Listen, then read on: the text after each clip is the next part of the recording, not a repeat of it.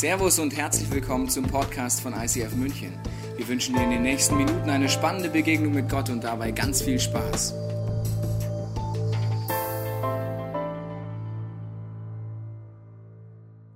Entscheidungen treffen. Herzlich willkommen zu dieser neuen Serie. Der zentrale Satz der nächsten Wochen wird sein, die Qualität deiner Entscheidungen beeinflusst die Qualität deines Lebens. Das werden wir uns in den nächsten Wochen anschauen und man trifft viele Entscheidungen. Ich weiß nicht, ob es die Entscheidungen aus dem Trader sind oder andere Entscheidungen, aber es gibt Entscheidungen, die haben Einfluss auf mein Leben. Es ist Weihnachtszeit ist es besonders so, zum Beispiel Thema Einkaufen. Da trifft man manche Entscheidungen und trifft danach, habe ich das wirklich getan? Ups, I did it again. Also ich habe schon wieder was gekauft, was ich vielleicht gar nicht brauche. Das sind so die Entscheidungen des Alltags. Viel Spaß in der Weihnachtszeit. Ist doch der andere Beziehungsstreit möglich dann nach solchen Aktionen, genau. Bereich Essen treffen, treffen wir auch Entscheidungen. Ja? Also das hat definitiv Entscheidungen. Wenn du Ü30 bist, kannst du dir gleich an die Hüfte kleben. Das nur als Tipp von meiner Seite. Also es hat Entscheidungen, äh, die haben Konsequenzen. Im Bereich Beziehung triffst du Entscheidungen, wie du Beziehung lebst, welche Beziehung du lebst, bei Partnerwahl, in der Familie und all diese Entscheidungen haben Konsequenzen, je nachdem, was oder für, gegen was du dich entscheidest. Und die Frage dieser Serie ist, wie kann man göttliche Entscheidungen treffen? Wenn du heute das erste Mal da bist oder Fisch da bist, diese Gottesbeziehung nicht kennst, gibt es eine Revolution, dass du durch Jesus Christus hindurch eine lebendige Gottesbeziehung aufbauen kannst. Und dass Gott davon redet, durch die ganze Bibel durch, dass uns hilft, weise und göttliche Entscheidungen zu treffen. Und ich möchte am Anfang eine Geschichte erzählen, die erinnert mich sehr an unser Entscheidungsverhalten. Und zwar ist die Geschichte von einem alten Zimmermann. Und dieser alte Zimmermann äh, kommt irgendwann auf die Idee, jetzt hat er irgendwann doch äh, genug von seiner Arbeit und er geht zu seinem Chef und sagt, er möchte äh, den Job aufhören, er möchte jetzt endlich in Rente gehen. Er möchte das Leben mit seiner Frau, seiner Familie genießen, mit den Enkeln und der Chef sagt, darf ich dich um einen letzten Gefallen bitten? Sagt er, ja klar, was denn? Baust du mir ein letztes Haus? Sagt er, ja, okay, mache ich. Im Laufe des Baus merkt er, die äh, Motivation geht etwas nach unten, ziemlich konstant nach unten, weil er immer mehr denkt, warum mache ich das eigentlich noch? Könnte doch in Rente gehen. Und er fängt an, nicht mehr so motiviert bei der Arbeit zu sein. Er nimmt nicht mehr die besten Materialien, sondern die schnellsten Materialien. Er arbeitet nicht mehr so ordentlich, wie er sonst all die Jahre gearbeitet hat. Und irgendwann ist er fertig, schneller als gedacht aufgrund der schnellen und nicht so guten Materialien auf seine Arbeitsweise. Und der Chef kommt, um die Baustelle abzunehmen. Er geht durchs Haus und sagt, vielen Dank, du warst echt ein guter Arbeitnehmer über all die Jahre. Und ich habe eine Überraschung für dich. Und er nimmt den Hausschlüssel gibt sie ihn und sagt, das ist mein Abschiedsgeschenk für deine Rente. Vielen Dank für alles, was du getan hast. In diesem Moment steht der Zimmermann da und schämt sich, bereut seine Entscheidung und sagt, ich werde jetzt mit meiner Familie in einem Haus bauen, wohnen, das ich nicht gut gebaut habe. Die Materialien weiß ich, dass die nicht lange halten werden und ich habe schlampig gearbeitet. In deinem meinem Leben treffen wir Entscheidungen und je nachdem, wie groß die Entscheidungen sind, ist wie eine Mauer einziehen in deinem Lebenshaus, neue Zimmer kreieren, was in die Wand hauen, Nagel reinhämmern und dann irgendwann wohnst du in deinem Lebenshaus und fühlst dich vielleicht gar nicht mehr wohl. Weil die Qualität deiner Entscheidungen beeinflusst die Qualität, das, die Qualität deines Lebens. Und wir wollen heute anschauen, wie man mit Gottes Hilfe diese Entscheidungen treffen kann. Und wir treffen Entscheidungen als Kirche übrigens genau gleich wie privat. Wir haben einen Wert unserer Kirche, der heißt, willkommen zu Hause. Kirche ist eine Familie. Gemeinsam gehen wir durch dick und dünn. Deswegen treffen wir die Entscheidungen privat genau gleich wie in der Kirche. Finanzentscheidungen, weitreichende Entscheidungen. Wir treffen, nennen die gleichen Prinzipien, wie wir privat machen, auch in der Kirche. Ich werde dir heute an einem Beispiel von unserer Kirche, welche Entscheidung getroffen wurde, erklären, wie wir zu dieser Entscheidung kommen und welche Prinzipien dir privat oder uns als Kirche auch gesamt helfen, weise Entscheidungen zu treffen. Das machen wir an einem Beispiel. Das Beispiel ist, dass wir einmal im Jahr mindestens reflektieren. Und ich empfehle dir auch mindestens einmal im Jahr zu reflektieren, wie dein Leben so läuft. Weil du hast vielleicht Entscheidungen getroffen, die waren bis gestern noch schlau und heute ist aber die Situation ganz anders. Zum Beispiel, als wir als junges Paar zusammen waren mit Fresh 22, haben wir geheiratet und dann haben wir über Jahre hinweg unseren freien Tag perfektioniert. Das war gewaltig. Also den Sabbat, der lief wie ein Einser bei uns. Wir hatten zig Varianten, was wir machen konnten. Es war Deluxe, es gab alleine Varianten, zusammen Varianten und wir haben das Leben genossen. Und dann auf einmal kam ein kleiner Mensch in unser Leben und von jetzt auf gleich durch dieses Baby hat sich alles verändert. Was bis dahin geklappt hat, klappte auf einmal gar nicht mehr. Am freien Tag gab es so einen kleinen Scheißer, der hat geschrien, dem war es vollkommen wurscht, dass ich jetzt Zeitung lesen wollte oder doch immer an meinem freien Tag die, was weiß ich, was gemacht habe. Oder in die Sauna gehen, auch ganz schlau mit Baby. Verstehst du? All diese Dinge, von jetzt auf gleich klappten die nicht mehr. Und wenn du dann nicht reflektierst, ob deine Entscheidung, die vielleicht mal schlau war, noch gut ist, wirst du schnell einfach dich verheizen. Die Kinder werden älter, ja, erschreckenderweise oder Gott sei Dank, je nachdem, wie man sieht.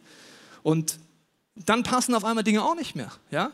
Also dann bleibt das Kind irgendwann immer länger wach. Ja? Wenn du sagst, ich habe eine Date Night abends mit meiner Frau und das Kind bleibt wach bis um 10, dann gute Nacht, verstehst du? Also zwischen 23 und 24 Uhr bist du auch nicht mehr so fresh. Also das, was geklappt hat, klappt auf einmal nicht mehr. So ist es im Privatleben und wenn du nicht verheiratet bist, genau das Gleiche. Also Entscheidungen sind auch immer wieder gut zu reflektieren.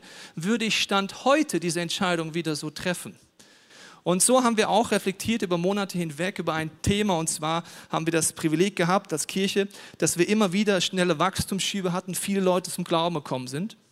Und deswegen haben wir Gottesdienste ergänzt. Wir haben vier Gottesdienste hier in der City und haben vor drei Jahren den fünften Gottesdienst in der Altstadt im Kino ergänzt.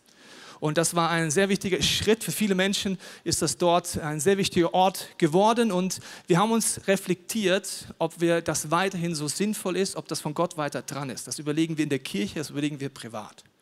Und nach einem monatelangen Prozess haben wir entschieden, dass es dran ist, die Kräfte zu bündeln und für eine Phase auf vier Gottesdienste zurückzugehen, um aus der Stärke heraus wieder weiter nach vorn zu gehen, weil wir glauben, dass Gott in dieser Stadt Großes vorhat.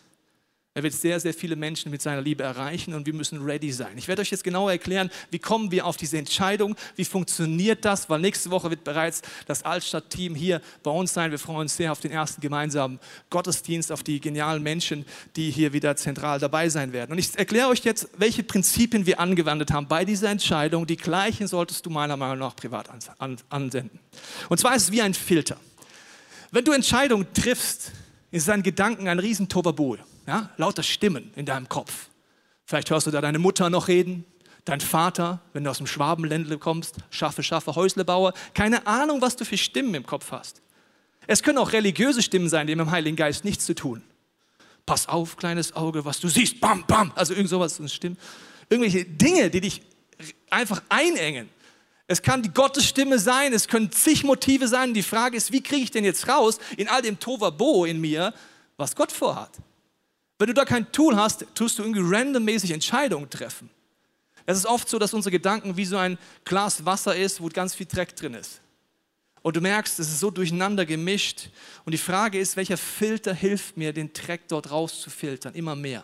Das sind wie so Filterebenen. Das sind sechs Filterebenen, die ich dir erklären werde und die nächsten Wochen anschauen werden, wo du rausfiltern kannst, was ist Gottes Gedanken und was sind meine Gedanken. Der erste Filter ist das Wort Gottes, ist die Bibel. Die Bibel ist allerdings etwas, das die Bibel funktioniert dann nur, wenn du sie auf eine gewisse Art liest.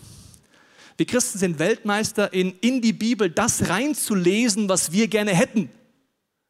Das nennen wir dann Bibellesen. Ja? Oder wir suchen nach Verboten. Je nachdem, wie du die Bibel anwendest, funktioniert dieser Filter oder er funktioniert gar nicht. Muss ich dir gleich sagen. Die Bibel ist das Wort Gottes. Jesus selber ist das Wort Gottes. Es geht darum, Jesus Christus zu begegnen, ihn zu fragen, was seine Perspektive ist. Dazu muss ich aber vertrauen, dass Gottes Perspektive gut ist. Sonst bereits beim ersten Filter scheiterst du. Sonst suchst du vielleicht nach Verboten. Sagt jemand, sag mal, wo steht es denn ganz genau in der Bibel, dass Sex in die Ehe gehört? Da habe ich gesagt, wenn du so die Bibel liest, gute Nacht. Du suchst Verbote. Du überlegst dir, was Gott dir verbeten will. Das heißt, dein Gottesbild ist nicht biblisch göttlich. Gott will dir gar nichts verbieten, er will dir zeigen, was zum Leben dient. Wenn du mir die Frage stellst, was ist die Schönheit von Sexualität, was ist die Schönheit von Ehe, dann lass uns die Bibel aufschlagen. Lass uns gucken, was Gott vorhat. Wenn du nach Verboten suchst, wirst du immer an einen Punkt landen, die du wieder brichst. Und das ist etwas, was oft ein Problem ist, wenn man die Bibel aufschlägt. Das heißt, es geht darum, Gottes Ideen rauszufiltern, was er denkt.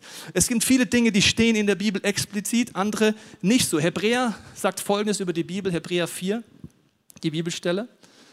Das Wort Gottes ist lebendig und kräftig schärfer als jedes zweischneidige Schwert und dringt durch, bis es scheidet Seele und Geist, Mark und Bein. Und ist ein Richter der Gedanken und des Sinne des Herzens. Die Bibel sagt über sich selber, sie hilft dir, Seele und Geist auseinanderzuhalten, also deine Emotionen, alles, was in dir ist. Also es gibt ein Problem. Wir Menschen sind emotionale Wesen und keine rationalen. Ist dir mal aufgefallen? Sonst würdest du viele Entscheidungen, die dumm sind, gar nicht treffen. Also wenn wir rationale Wesen sind, ich denke mal kurz nach, ist Ehebruch schlau?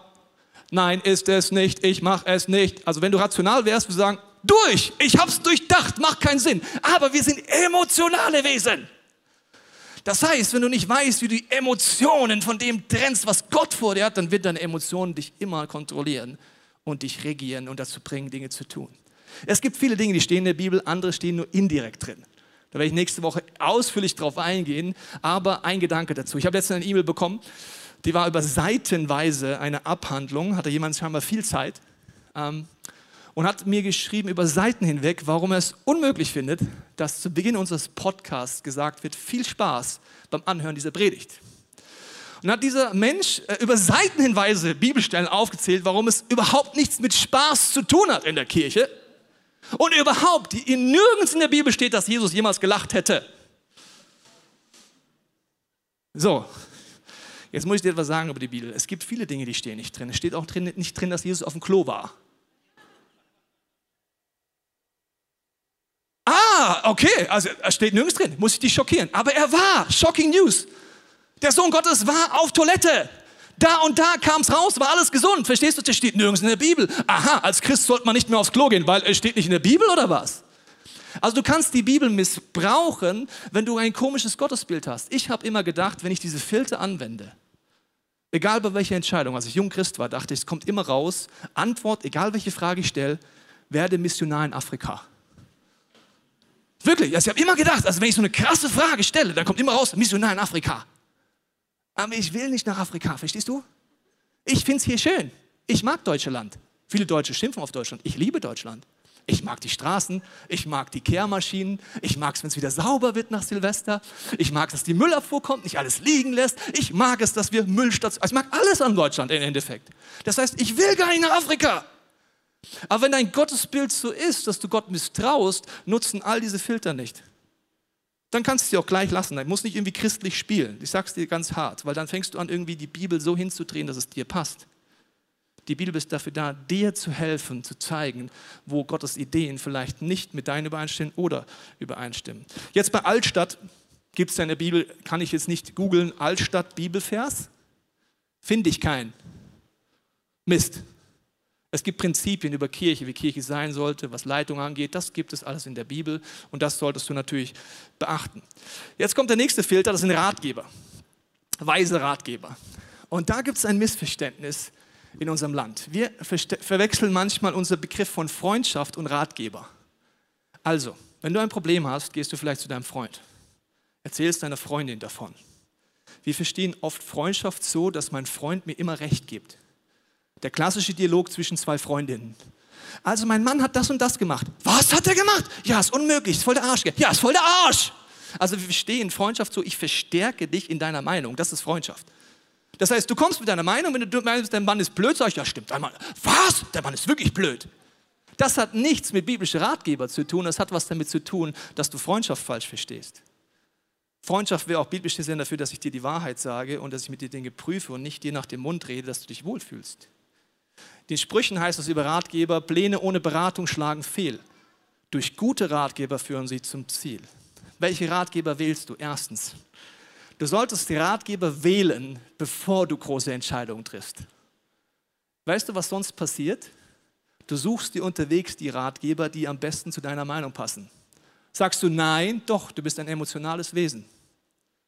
Du kannst immer jemanden finden, der deiner Meinung ist. Egal welche verrückte Idee du bist, du findest immer zwei, drei Leute, die sagen, ja, recht hast du. Das heißt, weise Ratgeber sollten auch mit dem zu tun haben, dass sie ein Leben verkörpern und du sagst, das willst du auch leben. Zum Beispiel, du bist in einer Ehe oder einer Beziehung. Wenn dein Ratgeber deine frustrierte Single-Freundin ist, die zehnmal schon gescheitert ist in Beziehung und mit ihr die Sache durchsprichst, hast du Ratgeber gewählt, die man nicht unter weise Ratgeber wählen sollte. Du solltest die Ratgeber suchen, wo du sagst, die stehen für mich dafür, sie werden Gott suchen, sie werden nicht mir nach dem Mund reden. Sie werden mir mit ganzen Wunsch haben, Gottes Ideen für mich rauszufiltern, aber sie sagen mir auch die Meinung. So suche ich Ratgeber aus. Und sie sind in meinem Leben übrigens definiert, bevor ich große Entscheidungen treffe. Sonst wirst du unterwegs die Ratgeber anpassen. Und das passiert immer und immer wieder. Und äh, die, deswegen ist das ein entscheidender Punkt. Was für Ratgeber haben wir als Kirche?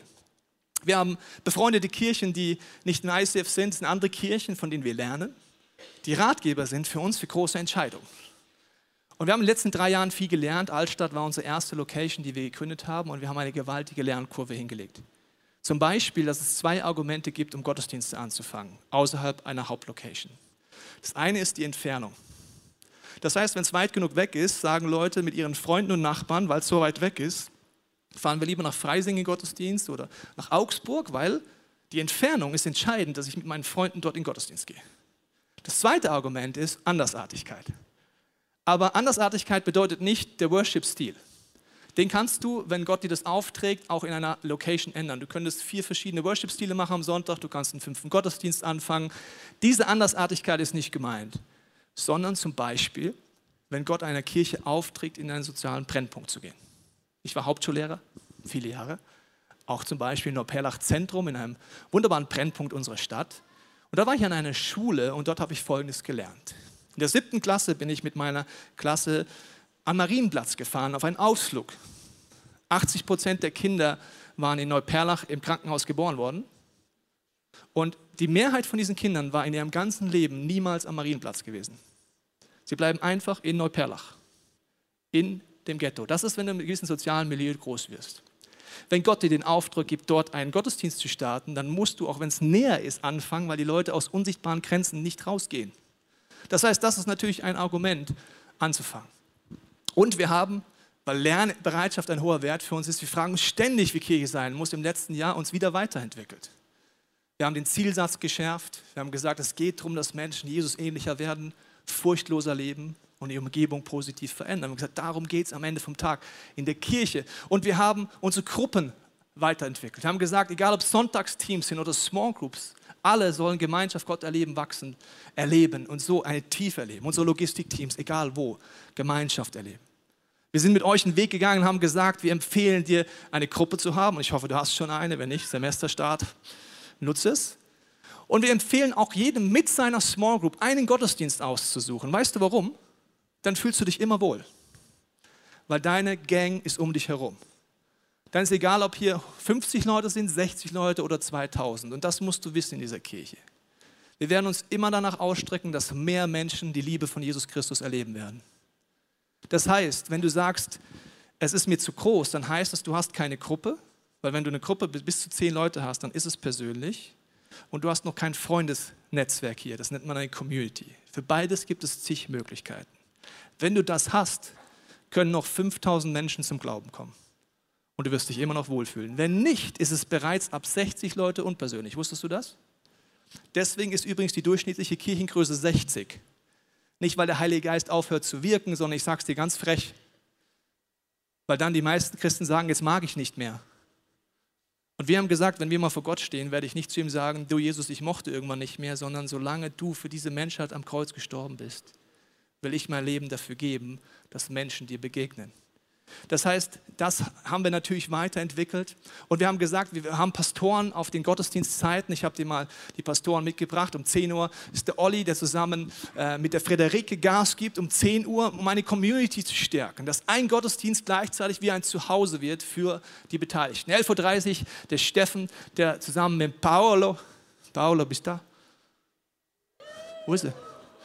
Paolo, grüß dich, Paolo die Community hier stärkt. Um 17 Uhr haben wir dann natürlich hier den wunderbaren Patrick. Ja, der Hamann, sehr schön.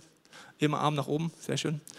Und äh, der zusammen äh, mit der Jenny Gas gibt und am Abend den Silas, der zusammen mit der Elena dafür sorgt, dass jeder Gottesdienst Angebote hat, Gemeinschaftsangebote hat, Hangouts hat, wo Gemeinschaft entsteht, Tiefe entsteht, Freundschaften entstehen und Menschen sich wohlfühlen können. Wir haben das Love Changes Café angefangen in den letzten anderthalb Jahren. Ein Ort, wo Gemeinschaft und Familie entsteht. Ricky und Pravina haben Verantwortung übernommen dafür, dass dort ein Ort ist, wo Menschen Kirche, Gott und Gemeinschaft erleben können. Und wir haben dafür gesorgt, dass es zig Angebote gibt für egal, was du machen willst, durch das Group-System. Ich mache dir noch ein Beispiel.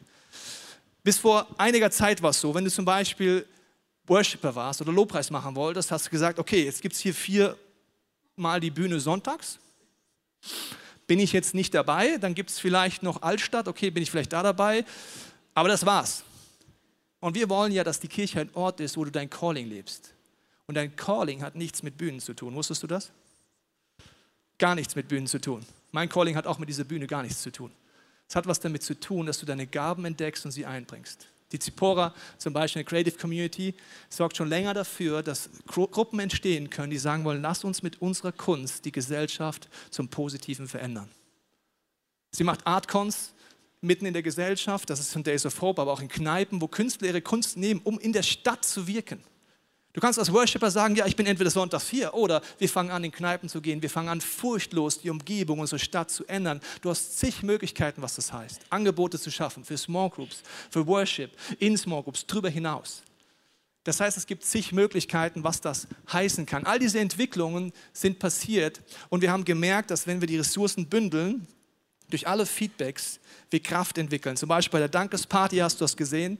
Bei der Dankesparty gab es einen Vorplatz für Familien etwas, für Jung, für Alt. Und es gab eine tiefe Gemeinschaft. Warum? Wir haben die Kräfte gebündelt und haben dafür gesorgt, dass es vorwärts geht. Days of Hope auch ein Beispiel. An Ostern wieder so weit, wir haben die Kräfte gebündelt und Leute haben gesagt, so eine Liebe und so eine Tiefe habe ich noch nie erlebt. Also wir haben durch die Feedbacks der Ratgeber gemerkt, dass es in diese Richtung geht. Das heißt, das war jetzt bei Allstadt so, bei dir privat ist die Frage, wer sind die Ratgeber? Dann kommt der nächste Filter, das Gebet. Und das ist für mich eine Revolution, an die ich mich im positiven Sinne nie gewöhne. Dass Jesus Christus auf diese Welt gekommen ist und dass ich durch ihn eine lebendige Gottesbeziehung haben kann, ist das abgefahrenste, was es gibt. Wenn ich uns Christen zudenke, gucke manchmal, denke ich manchmal, was ist eigentlich mit uns los? Und der Gott kommuniziert auch noch mit uns. Also wie crazy ist das denn? Also ich freue mich noch über sowas, ich sehe schon, ihr auch. Also das ist abgefahren. Das heißt, Gebet ist einfach nicht nur, ich erzähle Gott, wie es mir geht, sondern ich frage Gott, was ist deine Perspektive, deine prophetische Idee für meine Entscheidung? Es gibt das Extrem, nur rational nachzudenken, nur Ratgeber zu haben oder nur zu beten. In unserer Kirche ist es einfach beides. Beides zusammen ist entscheidend. In der Bibel heißt es folgendermaßen, wenn ihr es aber unter euch welche gibt, die nicht wissen, was sie in einem bestimmten Fall tun müssen oder Entscheidungen treffen müssen, sollen sie Gott um Weisheit bitten und Gott wird sie ihnen geben, denn er gibt sie allen gerne, ohne ihnen Vorwürfe zu machen. Gott gibt dir Weisheit, mit seiner Perspektive Entscheidungen zu treffen. Wir haben über einen langen Zeitraum viele Impulse im Gebet und wir merken, dass wir unsere Kräfte bündeln wollen, aus folgenden Gründen unter anderem. Ich hatte einen Traum, bevor wir die Kirche angefangen haben. Und diesen Traum kennst du, wenn du schon länger in der Kirche bist, aber ich erzähle ihn nochmal. Es war ein Traum, den ich in zwei Varianten geträumt habe. In der ersten Variante gab es eine Kirche, die gewachsen ist, ICF München, sind tausende von Menschen zum Glauben gekommen, es gab große Gottesdienste und wir waren in einer sehr großen Halle in München, auf die ich mich schon freuen werde, wenn wir da mal sein werden. Es waren tausende von Menschen dort. Über Nacht ist Christenverfolgung ausgebrochen. Das heißt, es war verboten, Gottesdienste zu machen und über Nacht gab es keine Gottesdienste mehr. In der ersten Variante des Traumes waren dadurch die Kirche tot. Die Leute waren überfordert in ihren Small Groups, in ihren Teams, in ihren Häusern. Sie wussten nicht, wie man die Bibel nutzt, wie man Heiligen Geist einbezieht, wie man Get Free lebt. Sie waren so überfordert, dass ihr Glauben unter Druck gestorben ist. In der zweiten Variante meines Traumes wurden Gottesdienste über Nacht aufgehört, aber es hat nichts geändert. Die Small Groups haben sich getroffen, jeder wusste, wie man Jesus lebt, wie man Get Free lebt, wie man die Bibel nutzt, wie man Heiligen Geist integriert und die kleinen Kirchen in den Häusern sind einfach weitergegangen und gewachsen. Nach diesem Traum bin ich aufgewacht und habe gesagt, okay Gott, wenn wir eine Kirche anfangen, mache ich es nur, wenn du mir versprichst, dass Variante 2 passiert. Sonst fange ich diese Kirche nicht an mit meiner Frau. Wir merken, dass wir in eine Phase kommen, wo es wichtig ist, die Kräfte zu bündeln, noch mehr zu investieren, dass unsere Leute, jeder einzelne von uns, tiefer kommt in seine Beziehung mit Jesus, tiefer kommt, wie er die Bibel selber benutzt, dass unsere Small Group Leiter und Teamleiter noch besser trainiert werden, weil sie machen einen Hammerjob und deswegen müssen wir auch Kräfte bündeln. Und deswegen werden wir diese Zeit auch das eingehen. Das ist kein Punkt, wofür man Angst haben muss, sondern es geht darum, dass man sich freuen kann, wenn man in einer Zeit lebt, wo Gott Zeichen und Wunder tut, aber gleichzeitig lernen darf, in den Stürmen an Gott dran zu bleiben. Das heißt, das sind alles erste Filter. Nächste Filter ist Leadership. Und das ist, wenn du verheiratet bist heute, hast du schon einen Leadership-Filter zu Hause. Ist dir aufgefallen? Den kannst du hassen oder lieben. Über Jahre habe ich gemerkt, ich liebe ihn. Weißt du warum? In der Bibel heißt es, ordnet euch gegenseitig unter. Muss man, je nachdem, wo man jetzt herkommt, mal betonen. Also gegenseitig unterordnen heißt, für mich in zentralen Entscheidungen solltest du die Einheit in deiner Ehe suchen. Am Anfang, als wir frisch verheiratet waren, mit 22, gab es so Momente, wo ich Visionen hatte und Träume hatte und meine Frau gesagt, nee, sehe ich noch nicht so und so. Hey Gott, was ist denn los? Ja? I love you. Aber im Gebet habe ich mich dann ausgekotzt, habe gedacht, Gott, wie, wie, was, was ist denn los? Die Vision ist doch von dir, ich spüre sie. Und ich sagt meine Frau, nein, Und ich musste lernen, dass Leadership auch in der Ehe ein Geschenk ist für Gottes Timing. Weil deine Idee mag göttlich sein, aber das Timing ist einfach noch nicht dran. Ich habe gemerkt, wenn meine Frau sagt Nein oder ich, andersrum war es gut zu warten. Wenn wir beide Ja sagen und Einheit hatten, dann ging es durch die Decke. Jedes Mal. Das ist in der Ehe so. Das ist aber auch in der Kirche so. Es gibt eine gesunde Leadership-Ordnung, die biblisch ist. Dummerweise haben wir sowohl in unserer deutschen Geschichte als auch in unserer Kirchenlandschaft oft keine gesunde Leiterschaft erlebt. Und deswegen denken wir, das ist was Schlechtes. Wir denken, das kontrolliert uns Leadership. Und deswegen ziehen wir uns dort raus. Leadership ist ein Geschenk. Ich bin dankbar in meinem Leben, dass es den Leo gibt. Ich habe dir mal ein Bild mitgebracht. Und der Leo ist für mich im Leadership mäßig derjenige, der für, auch für mich verantwortlich ist. Und ich bin dankbar, dass ich ihn habe und zentrale große Entscheidungen mit ihm besprechen darf. Ist er der einzige Filter? Nein, er ist einer von sechs. Aber ich weiß, dass der Leo Gott liebt. Und ich muss dir eins sagen. Ich glaube nicht an Leo Bigger. Der ist klein, der ist blond und kommt aus der Schweiz. Der ist nicht Gottvater und ich gehe nicht zu einem Orakel. Pastor Leo, Pater Leo, tell me the truth, I need advice. Ja, ich bin so ein kleiner Furz, verstehst du? Das ist Minderwert, das ist religiöses Schmarrn. Gesunde Leadership ist dafür da, Leo. Wir treffen gerade eine große Entscheidung, Altstadt zum Beispiel oder sonst was. Lass uns gemeinsam Gott suchen und sag mir deine Meinung. Meine Erfahrung ist, nachdem ich mich entschieden habe, Gott, erstens, ICF ist meine Church, wo du mich haben willst. Und ich bitte dich auch mal, Gott die Frage zu stellen. Damit sage ich Ja einmal zu dem Ziel. Du kannst nicht zu einer Kirche Ja sagen, wo du das Ziel doof findest. Das Ziel ist hier, dass Menschen Jesus ähnlicher werden, furchtloser leben und die Umgebung positiv verändern. Wenn du das blöd findest, wirst du dich irgendwann hier nicht mehr wohlfühlen. Das ist wie, du willst Fußball spielen, gehst aber in einen Schachclub. Das wird ein bisschen frustrierend, muss ich dir ganz einfach sagen. Aber ich sage damit Ja zu der Kirchenfamilie, damit aber auch zu den Eltern, also zur Leiterschaft und zu meinen Geschwistern. Sonst macht das überhaupt keinen Sinn. Aber ich glaube nicht, dass Leo mein Orakel ist, sondern dass er von Gott mir geschenkt ist, um zu prüfen. Das heißt, wenn er Nein sagt, dann werde ich auch erstmal Nein ernst nehmen, weil ich weiß, dass Gottes Timing oft dahinter steckt. Und Gott ist viel größer als Leo. Wusstest du das? Wusstest du das? Gott ist auch viel größer als ich. Gott sei Dank. Sonst wäre es echt bescheiden. Gott ist größer als deine Ehe. Also Gott kommt zum Ziel. Und wenn du denkst, dass wenn du Leadership zulässt, wie zum Beispiel David lässt sogar einen destruktiven Leiter zu, Saul, und Gott kommt einfach zum Ziel mit ihm. Immer in seinem Timing. Das heißt, das ist ein entscheidender Punkt. Das war natürlich bei Allstadt so, das ist grundsätzlich bei uns so. Das heißt, die Qualität deiner Entscheidung beeinflusst die Qualität deines Lebens. Ich weiß nicht, wie viel dieser Filter du schon hast. Es gibt noch einen weiteren, das ist dein Kasson, deine Berufung. Und wir haben dort ein super Tool, College-Modul, das dir hilft, deine Berufung zu entdecken. Und meine Berufung ist es übrigens nicht, Pastor zu sein. Das ist oft komisch, finde ich, im Christentum, dass man Positionen mit Berufung verwechselt. Meine Berufung, ich bin ein Kind Gottes. Gott hat mir Gaben, Talente und Leidenschaften gegeben. Ja, die kann ich als Pastor leben, aber die kann ich auch morgen in der Wirtschaft leben. Eins zu eins. Ich werde genau das Gleiche tun, wenn ich morgen in die Wirtschaft gehe. Meine Berufung ist nicht, auf Bühnen zu stehen. Das ist im Moment ein Ort, wo Gott mich hinsetzt, aber es kann sein, dass ich in einem Jahr vielleicht eine Firma anfange. Gott ist viel größer und er geht mit mir. Wenn du dein Casson nicht kennst, ist wichtig darüber nachzudenken, dieses Modul zu nutzen, um Entscheidungen zu treffen, weil große Entscheidungen sollten zu deinem, zu deinem Wesen, zu dem, wie Gott dich gemacht hat, passen.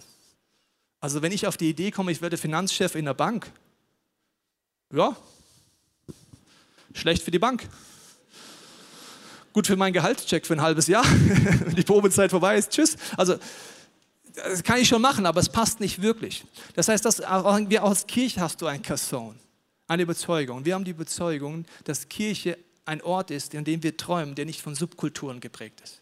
Das musst du wissen. Unser natürlicher Reflex ist Subkulturen.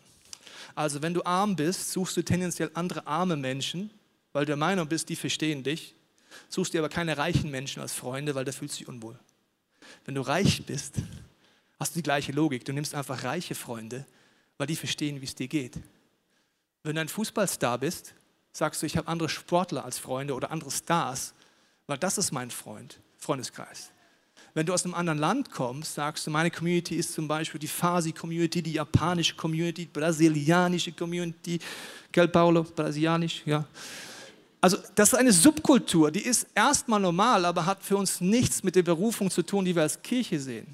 Wir glauben, dass Kirche der Ort ist, wo alt und jung, arm und reich, der Fußballstar und die Ex-Prostituierte, alle in der Familie Gottes ohne Status zusammenkommen und Gott die Ehre geben.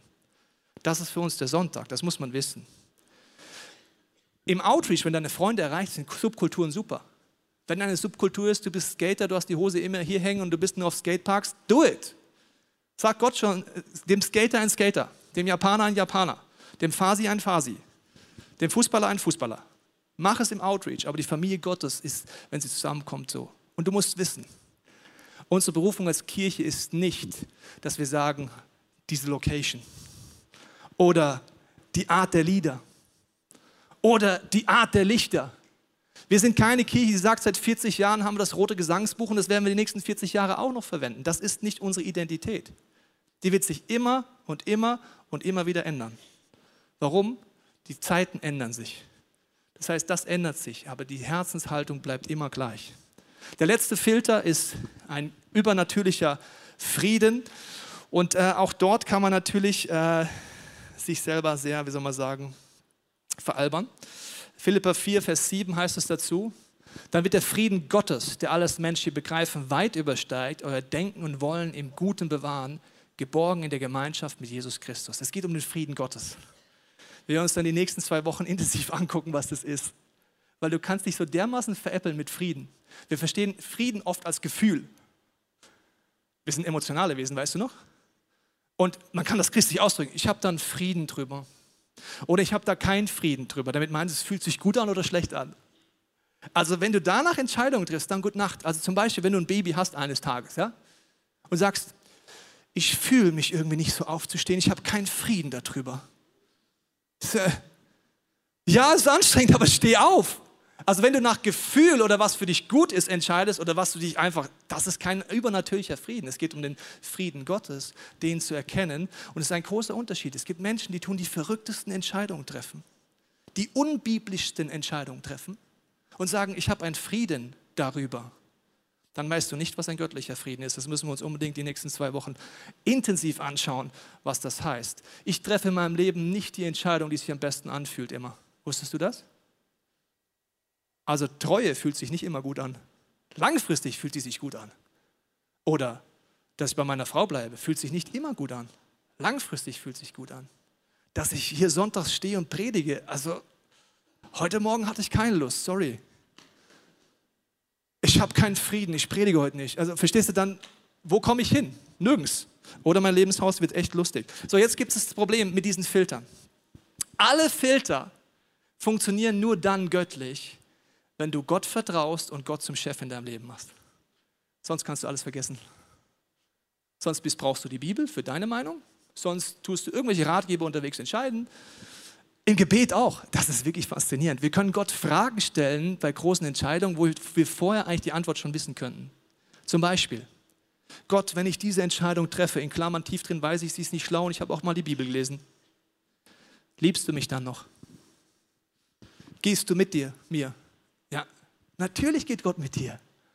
Also je nachdem, welche Frage du Gott stellst im Gebet, kann ich dir die Antwort vorher schon sagen. Selbst wenn du Massenmörder bist und im Gefängnis hockst, wird Jesus mit dir ins Gefängnis sein. Wird er sagen, super Entscheidung? Nein. Wird dich fallen lassen? Nein. Wird es noch Gnade in deinem Leben geben? Ja. Wird es menschliche Konsequenzen geben? Ja auch. Das heißt, ich kann selbst im Gebet mich selber veräppeln.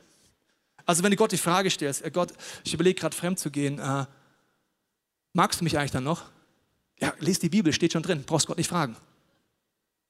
Verstehst du? Also, das steht da schon drin. Gott liebt dich immer.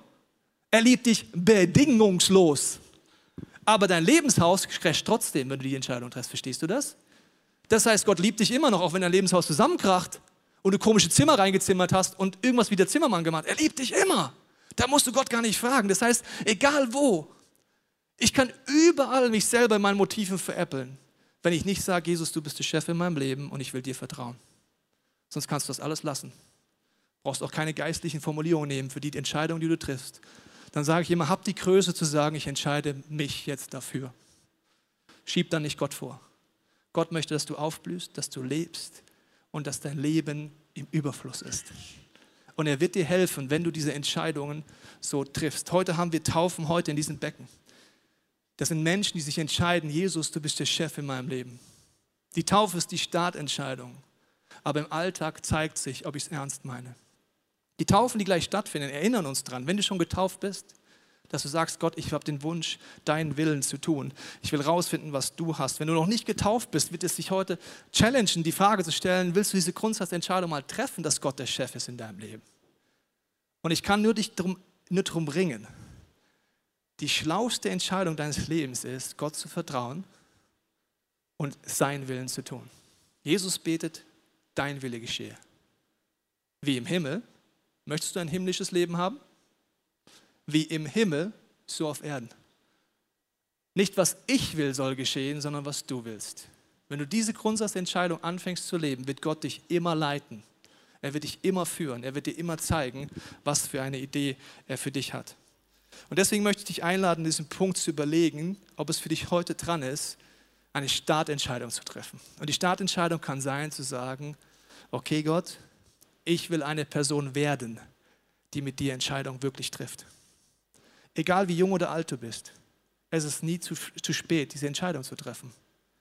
Vielleicht kennst du viele dieser Filter nicht. Für jeden Filter gibt es ein College-Modul. Wusstest du das? Wenn du sagst, du weißt nicht, wie du die Bibel verwenden kannst, dann bitte ich dich von ganzem Herzen, dass du dieses Tool kennenlernst. Weil die Entscheidungen, die du heute triffst, je weitreichender die sind, desto mehr werden die dein Leben krass beeinflussen. Das heißt, es gibt da College-Module. Kommunikation mit Gott gibt es College-Module.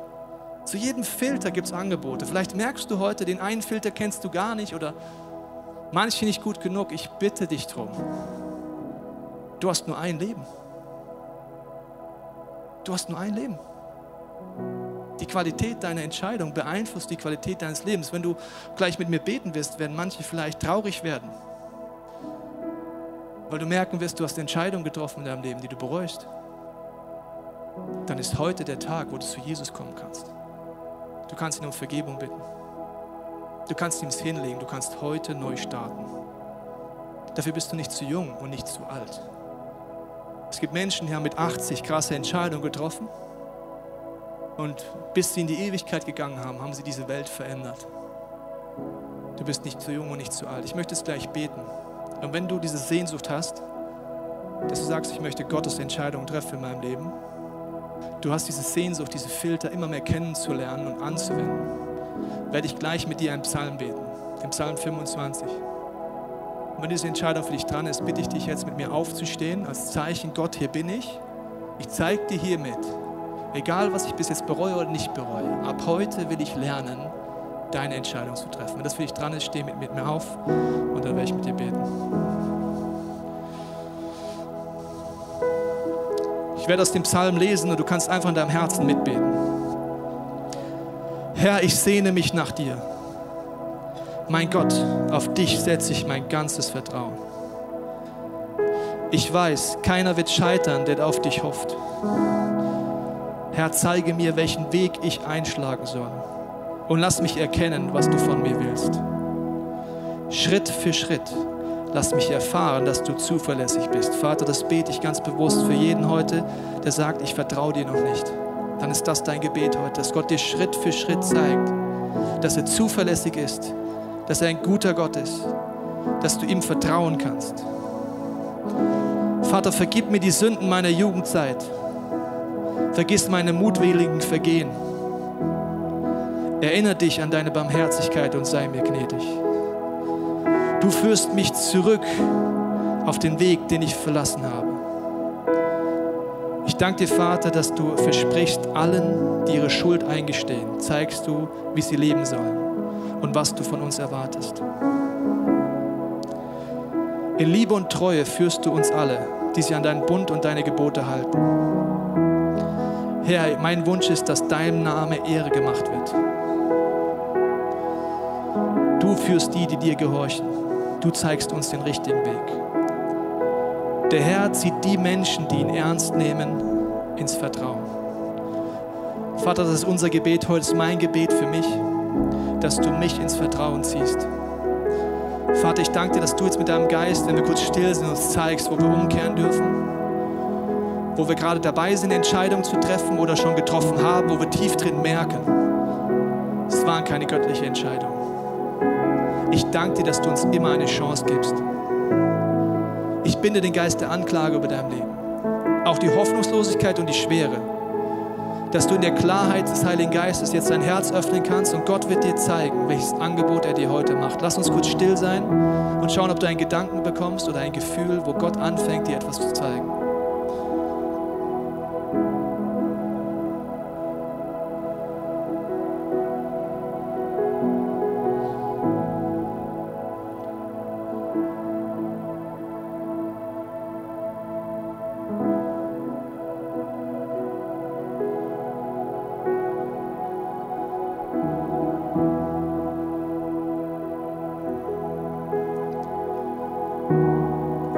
Sagst, du weißt, welche Pläne du für uns hast. Du hast Pläne des Lebens.